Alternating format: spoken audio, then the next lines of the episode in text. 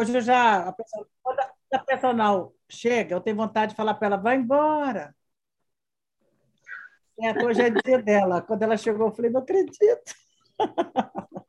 Bom dia, amadas. Silvana Amada, eu estou aqui sem aparecer, que eu estou trocando de roupa. Acabei de tomar Sim, banho. Jesus, pedimos agora a tua cobertura, a tua unção, a tua graça.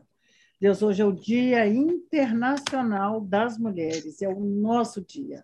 O Senhor criou um dia para nós, tamanho é o nosso ministério, tamanho é a nossa importância. Oh Deus, nós queremos marcar vidas, queremos, nós não queremos passar pela terra sem marcar vidas, sem deixar um legado. Por isso estamos aqui reunidas, juntas, num só propósito de dizer: fala conosco, Senhor, e te agradecer, porque somos mulheres, porque somos dedicadas ao Senhor, porque somos profissionais, porque somos mães, somos esposas, somos amigas, solteiras, ou não, mas Deus, nós estamos no, te servindo, de estarmos aqui juntas. Nosso coração está num só propósito, unidas em Ti, unidas sabendo que o Senhor é o nosso, o nosso primeiro noivo. E se temos marido, noivo, namorado aqui na terra, é o Senhor, é o segundo, porque o primeiro é o Senhor. Nós somos a igreja, a noiva.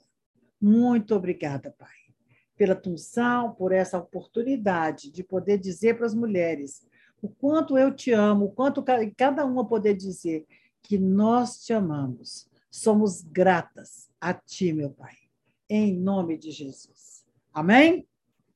Amém, né? Vamos lá. Uma vez, eu acho que eu estou procurando aqui nos meus arquivos, eu falei para você sobre Joana. Quem estava aqui? Quem lembra? Joana, a esposa de Cusá, uma mulher que de usar que servia ao rei. Eu estou com duas coisas aqui. Eu posso, que, alguém aqui pode levantar a mão ou escrever no chat se lembra dessa palavra de Joana, a importância de quem é Joana.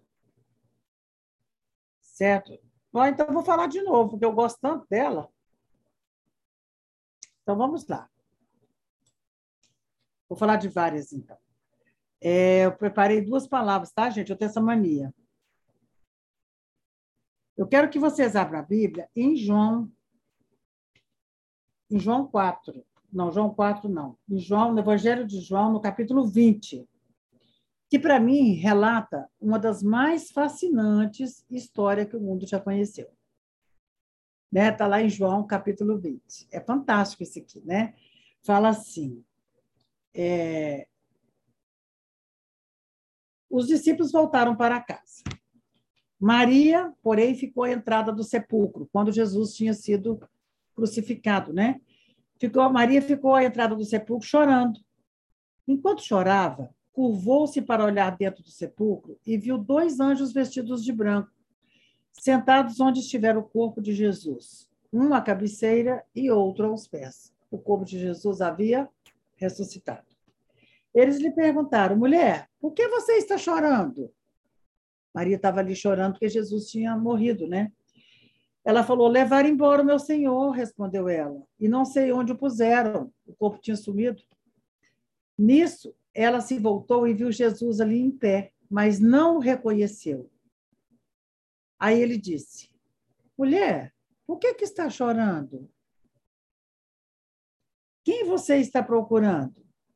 Pensando que fosse o jardineiro, ela disse: Se o senhor o levou embora, Diga-me onde o colocou, e eu o levarei.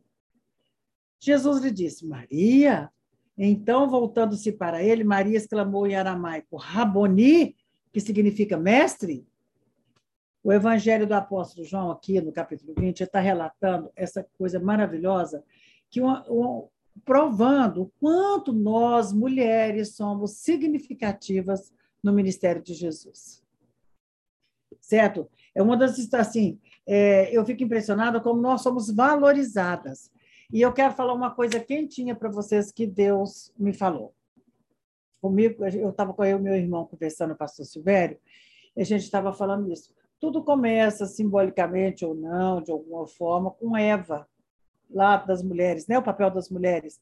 Começa lá com Eva, quando ela quis ser maior ou igual a Deus, que a serpente falou com ela que ela, que ela podia comer da árvore lá do bem e do mal. Então, a mulher tornou, a cobra tornou eternamente inimiga da mulher, a mulher ali começou a ter dor de, dores de parto, e, e, e ali começou um tempo de mulheres estéreis. É impressionante. Porque a partir de então, Sara era estéril, que é a mulher de Abraão. E Deus fez um milagre. Com Sara, aos 90 anos, ela teve Isaac. Depois, Isaac casa com Rebeca. Rebeca era estéril. E Deus fez um milagre e veio Esaú e Jacó. Jacó casa primeiro com Lia, que era estéril. E Deus fez um milagre e Lia teve diversos filhos, inclusive ela tinha dado a concubina para ficar com ele. Aí vem que ele casa com Raquel, que é irmã de Lia, que elas chegam de dar concubina para eles para ele ter filhos, porque eram todos estéreis. Raquel era estéril e ela falava: "Dê-me filho, senão eu morro". E deu a concubina para ficar com ele para ter filho. E acontece que depois ela engravida, né? Raquel engravida também de José, gente, de José e Benjamim, e morreu no parto de Benjamim. Então, assim, é, vocês veem que todas as mulheres, Deus fez um milagre. E vocês pensam que acabou aí? Não. Todas eram estéreis, eu fico impressionada. Ana, a mãe de Samuel, era estéreo. Ela ia na presença de, de Deus e chorava e clamava um filho todo ano. Tanto é que Eli achou que ela estava embebedada, estava bêbada, porque ela estava bêbada, mas era do Espírito Santo. E ela teve Samuel e consagrou a Deus, e ele foi criou com Eli, com o sacerdote. Depois ela teve outros filhos. E veio a mulher, a mãe de Sansão era estéreo. Impressionante isso, né? Você vai notando na Bíblia, se eu for contar aqui todas, são todas eram estéreis, né? A mãe de Sansão era estéreo. Aí, por fim, Esther, que é a mulher que eu mais gosto na Bíblia, que lutou por um povo, não fala se ela teve filho ou não, ou se ela era estéreo ou não. Mas, por fim, vem Isabel, que é prima de Maria, que é mãe de João Batista. Ela, isso agora, eu falei do Velho Testamento, agora eu cheguei no Novo. Né? Então, depois, aí vem Maria, vem Isabel engravidar, quando ela estava grávida de João Batista de três meses, veio Maria ficar na casa dela. Então, João Batista nasceu primeiro, que Jesus, tanto é que ele batizou Jesus. Mas Maria ficou três meses na casa dela e grávida de Jesus, né? Gente, e olha só, a partir do nascimento de Jesus, a Bíblia não relata mais nenhuma mulher estéril. Então, depois que Jesus nasceu, acabou o tempo da esterilidade. Acabou. Então, isso assim, é incrível, certo? É, nós, nós temos que viver o tempo da produção, da, nós não somos estéreis. Se por acaso não temos filhos naturais, nós podemos ter filhos espirituais, ou filhos adotados, ou filhos. Nós somos produtivas. O, depois de Jesus, ele nos abençoou. Acabou esse tempo de esterilidade. Certo? Então, por que, que as mulheres choram hoje? Porque não conhecem Jesus. Maria, ali naquele momento que ela estava chorando, ela não percebeu que Jesus estava ali em pé perto dela. Ela chorou porque Jesus sumiu, porque o corpo dele sumiu. Mas só que ele estava ali, perto dele. Ele fala, Maria, por que choras? Certo? Ela fala, porque meu, meu mestre sumiu. Não, querida, estou aqui. Então, as mulheres hoje, por que, que elas estão chorando? Elas, elas estão chorando porque elas não sabem onde que está Jesus. E nós que não somos mais estéreis, porque quando você conhece Jesus, quando Jesus entra na sua vida, o tempo da esterilidade acaba. Mas é o tempo da esterilidade física, da esterilidade emocional, da esterilidade profissional, certo? Nós nos tornamos novas criaturas, novas pessoas, mulheres abençoadas certo? Então, por que, que as mulheres choram hoje? Porque elas perdem pessoas queridas, porque elas nunca, nunca cuidam de si mesmas, porque as mulheres abrem mão dos seus sonhos, certo? Porque as mulheres que choram são abandonadas, né? O feminicídio, então tem muito abandono. As mulheres choram porque não compreendem claramente o papel delas no mundo. Gente, o nosso papel é de trazer vida. É vida no ventre. Mas o nosso ventre não precisa ser só um ventre de físico. Nós temos um ventre espiritual, um ventre emocional. Nós somos chamadas para gerar vidas. Olha que privilégio. Não nasce uma pessoa no mundo sem passar pelo ventre de uma mulher. Não tem jeito. Com inseminação, sem inseminação, com barriga de aluguel, com tetedeira, pode arrumar mil e uma técnica. Tem que passar pelo ventre da mulher. Então, nosso, nosso ventre tem que habitar sempre um, uma, algo especial. Gente, eu me sinto eternamente grávida de alguma coisa. Grávida de um curso, grávida de um crescimento, porque se eu parar, eu vou morrer. Eu não quero morrer. Enquanto eu estiver grávida, algo sempre está nascendo, está nascendo, está nascendo um workshop, está nascendo um curso, está nascendo uma especialização, está nascendo um texto novo, está nascendo um alguém para eu cuidar, está nascendo uma oportunidade de evangelismo, está nascendo onde eu vou quero marcar vidas. E isso eu estou eternamente grávida. Sabe? Porque o tempo da esterilidade acabou. E eu fico assim chocada e, e as mulheres choram hoje porque elas não compreendem o papel delas no mundo. Certo? Porque assim, eu, eu aprendi muito com a Bispa Lúcia, uma vez eu estava muito. Gente, eu já dei trabalho. Por que isso? Por que isso? Porque eu sempre gostei do porquê, né? Eu sempre quis entender tudo. Isso é importante, né? Porque você acaba ficando, busca o conhecimento. E eu queria entender por que, que eu passei por isso, por que eu passei por aquilo. Ela falou assim, Silvana, eu não sei. Eu só sei que se você servir a Deus, ele vai te servir. Menino, não deu outra. Ah, já que minha vida está ruim para mim, deixa eu servir a Deus. Vai servir para alguém, né? E foi isso. Então, toda vez que eu estou passando a um momento difícil, eu falo, eu vou buscar meu ventre produtivo. Eu vou engravidar de algo. Porque se não serve para mim, vai servir para alguém. Entendeu? Então, assim, eternamente grávida. Eternamente. Então, se você compreender o papel seus na vida, se vocês compreender quem são vocês, cada uma que está aqui, certo? Você vai, você vai se achar maravilhosa.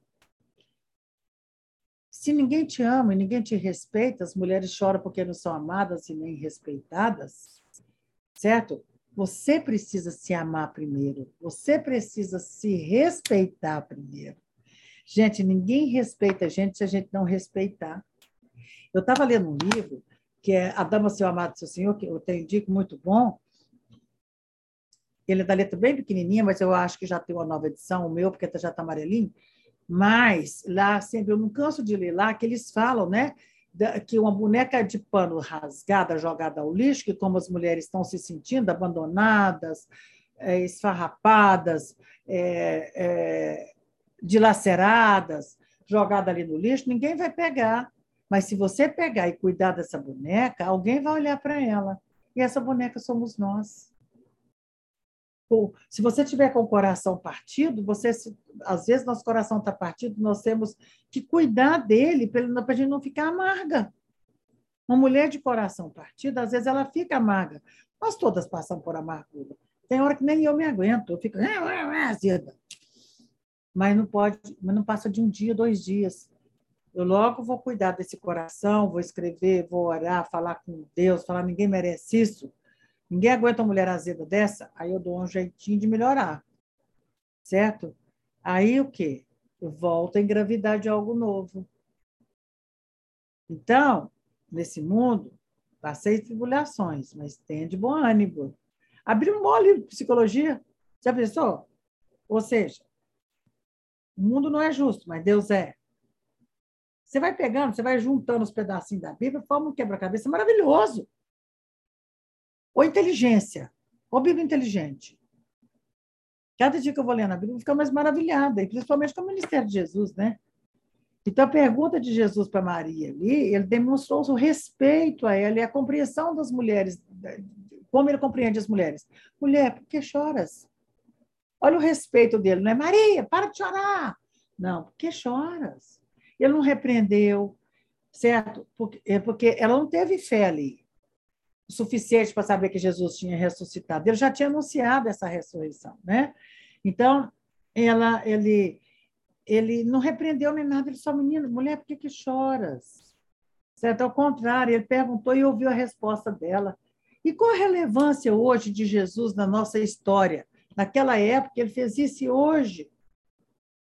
Nós sabemos que hoje o Evangelho de Jesus é o responsável pelas maiores conquistas das mulheres nos últimos séculos. Pode ter certeza disso. Certo? Joana, Joana era mulher de Cusá.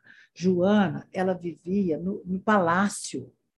Cusá administrava o palácio. Ela era rica e ela abençoava Jesus. Ela foi uma das mulheres que, eu até vou pegar aqui para vocês verem, que, que estava ali na hora, junto com Maria. Ela estava junto. Ela foi uma das mulheres que fizeram um unguento para colocar no corpo de Jesus. Ela abençoava o ela, ela abençoava Jesus. O ministério dele com dinheiro, com, com oferta, certo? E Jesus, gente, eu acho engraçado o povo achar que Jesus era pobre, né? Pobrezinho nasceu em Belém, aquela música, né? E não, Jesus não era pobre, não, ele era filho de carpinteiro. Carpinteiro, naquela época, era um construtor. Certo? Ele nasceu na manjedoura, não foi porque foi porque estava na festa dos tabernáculos e não tinha e, e uh, uh, os hotéis, né? As pousadas, as hospedarias estavam todas é, lotadas. Aí teve que ir para a estrebaria. E até foi, foi bom, porque ele nasceu no meio de um lugar que não precisava de mais nada, só da presença é. de Deus. E ali foi ouro, incenso e mirra, né? É, que os, os, magos levaram para ele, ouro, incenso e mirra, como presente, é, como símbolo da presença de Deus ali, né? Então, não é reis magos não, viu, gente? É os magos mesmo. Então, é, Reis Magos é lá na, na, na, Bíblia Católica, a gente faz essa diferença. Então, e Jesus pergunta, né, ali, que eu estou falando para vocês, eu estou falando do nascimento dele, que ele não era essa, porque essa pobreza toda que a gente fala, e ele era rei, é nosso rei, nosso rei espiritual. Não estou falando, e Joana abençoava esse rei. Joana andava com ele, ela não temia ela, ela, ela ajudava a evangelizar, ela ia para todo lugar com ele, certo? Joana, certo? Ela sempre serviu a Jesus em todos os lugares, e apesar, e o marido, é, por fim, você sabe que, que Cusá converteu, né?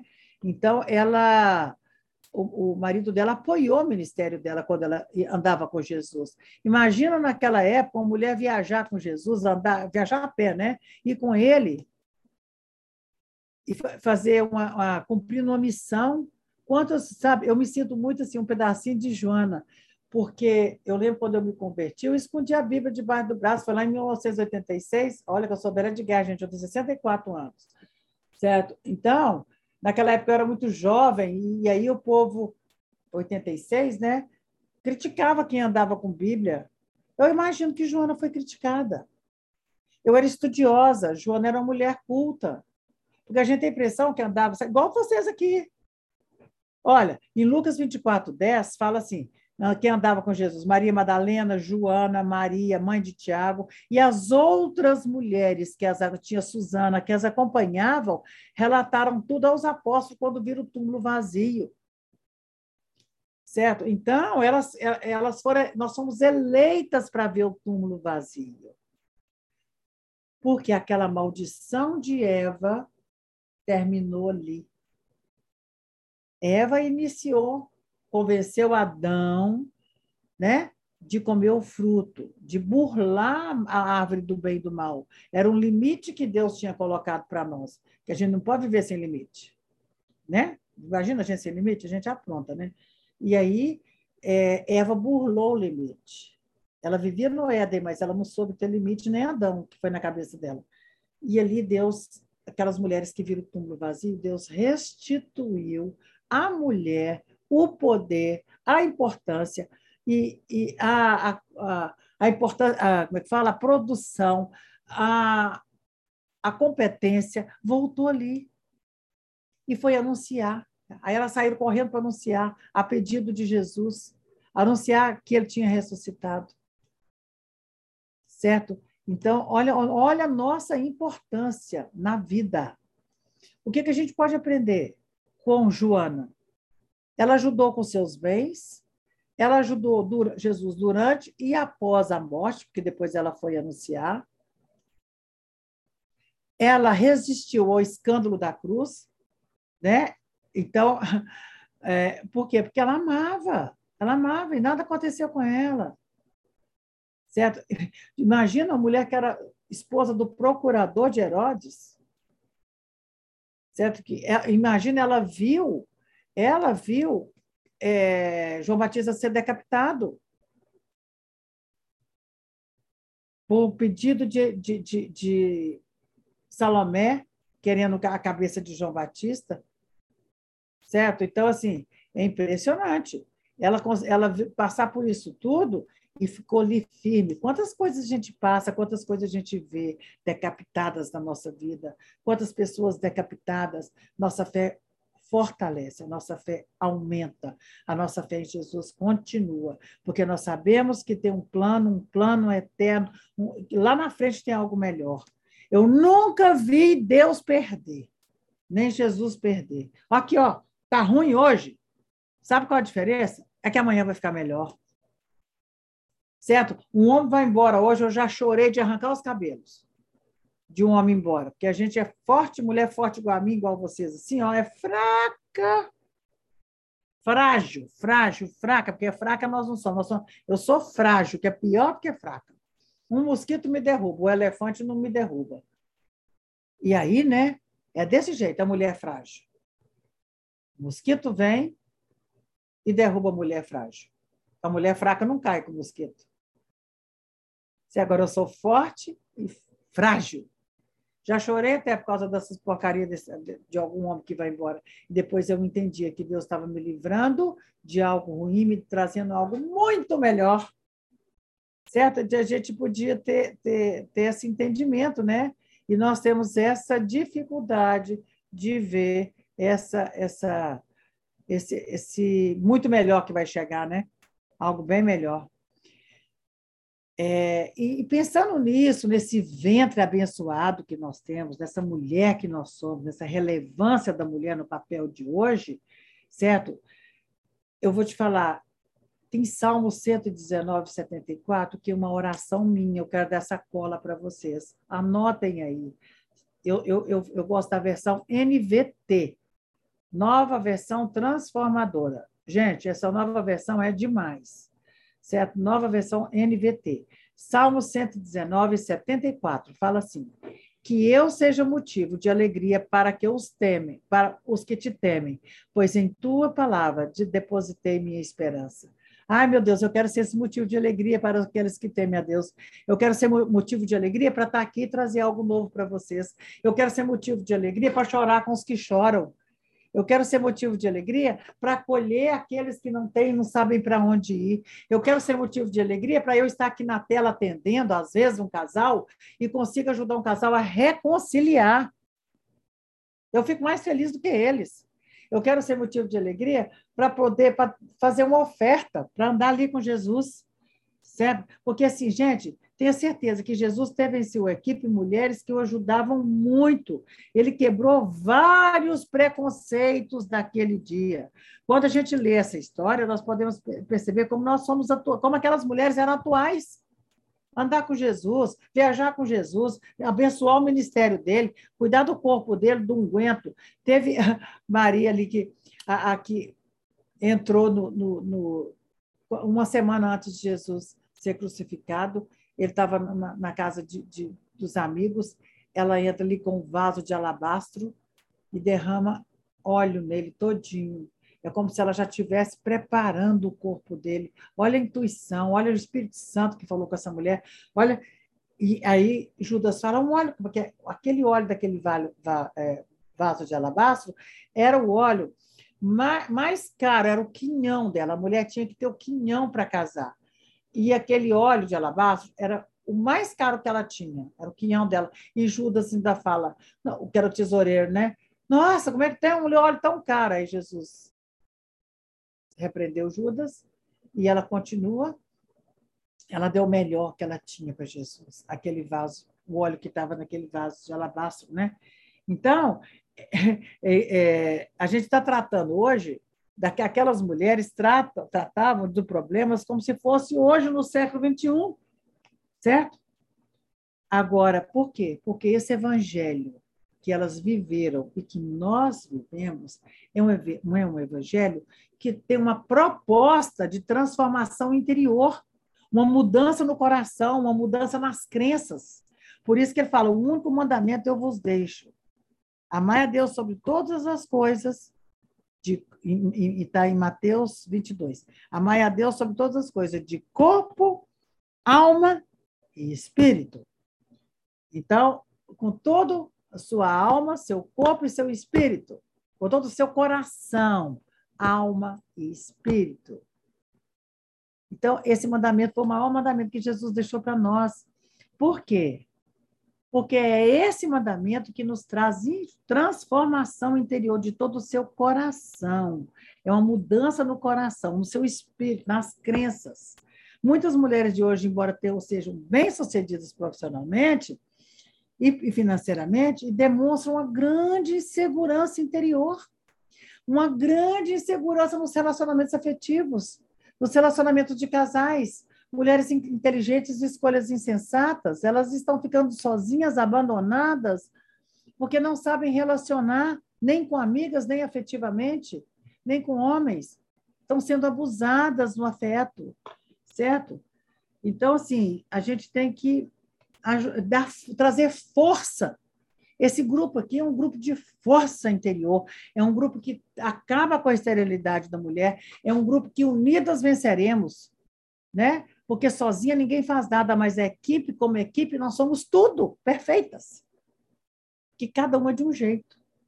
É, então, cada, cada mulher aqui é, tem uma, uma especialidade, tem um dom. Cada uma que prega, que prega de um jeito. Cada uma Deus revela alguma coisa, certo? Então, isso vai fazendo uma equipe maravilhosa. Vocês são maravilhosas. E a maioria das mulheres hoje não foi treinada para o sucesso. Um número expressivo de mulheres não tem internamente permissão para ser feliz, para prosperar, para crescer. Há muito ainda para ser feito. Então, nós estamos aqui para falar para essas mulheres que elas podem ser felizes que elas podem fazer diferente da, da, das mulheres da família delas. Muitas vezes as mulheres não suportam ser melhores do que as. Se você olha uma mulher que só encontra fracasso, começa aí cai, começa aí cai. Começa 10 universidades para nove, não termina nenhuma. Sempre é mandada embora do emprego. Os homens todos vão embora da vida dela. Ela que pensa que eles estão indo embora, ela está mandando porque ela está presa na família de origem. Dá uma pesquisada nas mulheres da família dela, não tem nenhuma vencedora. Aí ela tem culpa de ser vencedora. Nós estamos aqui para acabar com a culpa de, do seu sucesso. Seu sucesso como mãe, como esposa, como profissional, como mulher rica. Estamos aqui. Para atingir o sucesso é fácil. Vamos manter esse sucesso. Nós estamos aqui para juntas vencer e manter esse sucesso. E dizer que eu seja motivo de alegria para os que te temem. Certo? Pois em tua palavra depositei minha esperança. Gente, e assim, tem as mulheres da Bíblia são tão fantásticas que ainda tem a samaritana, né? A samaritana que eu acho fantástica, além de Joana, mas Jesus é tão digno que ele encontra com a samaritana, que era uma mulher pecadora no poço, está em João 4, né? Que ele encontra com essa samaritana lá, uma mulher samaritana, certo? É uma mulher que nenhum homem nenhum podia chegar perto dela. Eles eram contra Jesus. e ele senta ali no poço e conversa com ela. Ele não julgou, não condenou, certo? Ele simplesmente disse: se você me pedir, eu te darei uma água que vai saciar a sua sede. Ela falou para ele que foi ele buscar água no poço. Aí ele falou para ela: se você me pedir, eu te darei uma, eu te darei uma água que você nunca mais terá sede, que é água viva, né? Vou abrir uma fonte no seu coração para que nunca mais pare de jorrar vida. Gente, eu tive cinco noivos. Aquela mulher teve cinco maridos. Eu me identifico também. Hoje eu estou falando, né? Então, assim, eu fico assim impressionada. Deus me deu uma fonte de água viva que nunca mais parou de jorrar na minha vida. Ele está te dando, ele dá a cada um aqui, certo? E eu fico, e assim, é uma, é uma maravilha de Deus a gente poder falar como ele cura as mulheres. Nós sentimos, às vezes, umas mulheres tão, né, pequenininha, e ele vem e limpa a nossa moral, limpa a nossa autoestima, porque ele nos aceita como somos. E a gente vai aprendendo a ter fé, porque a gente bebeu dessa água da vida. Beber da água da vida é a melhor coisa do mundo, porque a gente nunca mais vai ter sede de amor certo? E quem, a mulher que não tem sede de amor, ela deixa de ser esfarrapada, ela deixa de ser uma boneca de pano rasgada, ela passa a ser uma mulher inteira e passa a ser admirada e não se submete a abuso, a feminicídio, a apanhar, a... porque o homem bate na mulher, muitas a gente vê aí, mas a mulher apanha do homem. As mulheres têm que ir embora, têm que denunciar. Nós temos que ajudar, ajudar essas mulheres a não apanhar, a não acreditar nas promessas. Apanhou uma vez, acreditou. Apanhou duas vezes, acreditou. Pelo amor de Deus, ela tem que denunciar, ela tem que não pode, ela tem que parar de morrer por causa por, por acreditar, por, por não ter nenhuma autoestima, por não se amar, por não ter força interior. Certo? Então nós precisamos de buscar essa mulher de força interior porque Jesus acabou com o nosso, ele, ele nos deu força. O nascimento dele mudou a história das mulheres. Mudou, acabou. Nós somos mulheres de força interior. E ele e eu, eu tenho outra mulher aqui também, gente, que é muito importante, essa aqui eu quero falar rapidinho só para a gente fechar, que é a mulher de Lucas 13, 11, que fala assim: a mulher que carregava o mundo nas costas. Aí fala assim: ali estava uma mulher que tinha um espírito que a mantinha doente havia 18 anos. Ela andava encurvada e de forma alguma podia endireitar-se. Ao vê-la, Jesus chamou à frente e lhe disse: Mulher, você está livre de sua doença. Então limpou as mãos, imediatamente ela se endireitou e passou a louvar a Deus. Meu Deus, essa mulher, imagina ela encurvada, encurvada pela vida, encurvada olhando para sua criança, provavelmente já estava olhando para sua criança interior, a sua criança que não foi cuidada, a sua criança que foi abandonada, a sua criança que foi abusada. Tem muitas mulheres com, é, é, presa na sua infância, presa na Sininho cuidando do Peter Pan, presa na menininha que nunca cresceu, presa na menininha do papai. Essas mulheres que estão ali olhando, esse, esperando que papai venha salvá-la, papai é marido da mamãe, não seu o seu marido não é papai, ele é marido. Você precisa de crescer, ser adulta, parar de olhar para essa criança interior, para de ser encurvada, erga e olhe para a frente, para você, porque Jesus está aqui para te curar. Não é para você ser curvada, não curve. Se você tiver que se humilhar, ajoelha e humilha diante de Jesus. Porque ajoelhar é, ser, é se humilhar diante de Jesus. Mas não se curve diante de ninguém. Respeite a autoridade, mas curvar não. Curvar é olhar para sua criança adoecida. Está na hora dessa criança ser cuidada, está na hora dessa criança ser adulta, está na hora dessa criança crescer e você tem força interior para cuidar dela. Não homem nenhum tem que cuidar. Pai nenhum mais precisa de cuidar. Menininha do papai, cresça. Não existe príncipe encantado e nem papai encantado menininha da mamãe, cresça, seja adulta, tenha autonomia. A chave é autonomia, não é independência. Tem uma grande diferença entre autonomia e independência. O independente faz tudo sozinho. O autônomo faz em equipe e, valoriza cada pessoa e respeita cada pessoa e respeita a qualidade de cada pessoa e reconhece o valor de cada um. Ser independente e fazer tudo sozinho, não é isso não. É reconhecer o valor de cada um. Isso é o ser autônoma. Eu sei quem eu sou, mas eu respeito quem o outro é. E está na hora da gente ser autônoma, crescer, respeitar nossos cônjuges, respeitar nossas amigas, respeitar nossos colegas de trabalho, com a qualidade e a deficiência deles, porque você também é deficiente. É isso que Deus está nos chamando. Mulheres, vamos, vamos seguir. Vamos levar dessa água da vida para que as pessoas não tenham mais sede.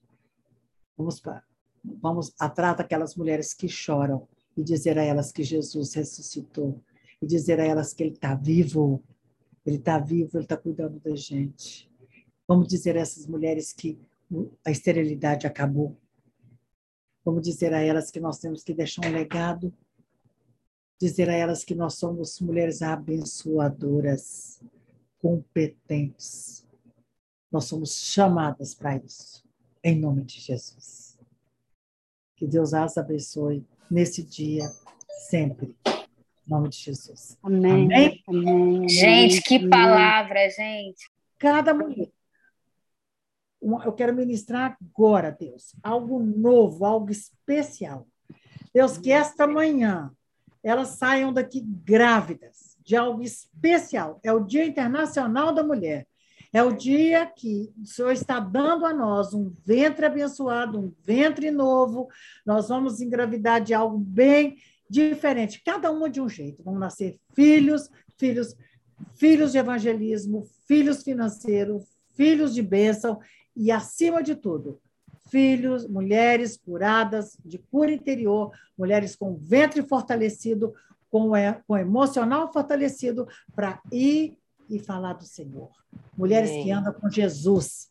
Obrigada por essas mulheres que andam Jesus, com Jesus. Obrigada pelas Suzanas, pelas Joanas, pelas Marias, pelas Silvanas, Janeres, Tatianas, pela, pela Lídia, pela, pelas Neuzi, pelas Patrícias e por todas, Pai.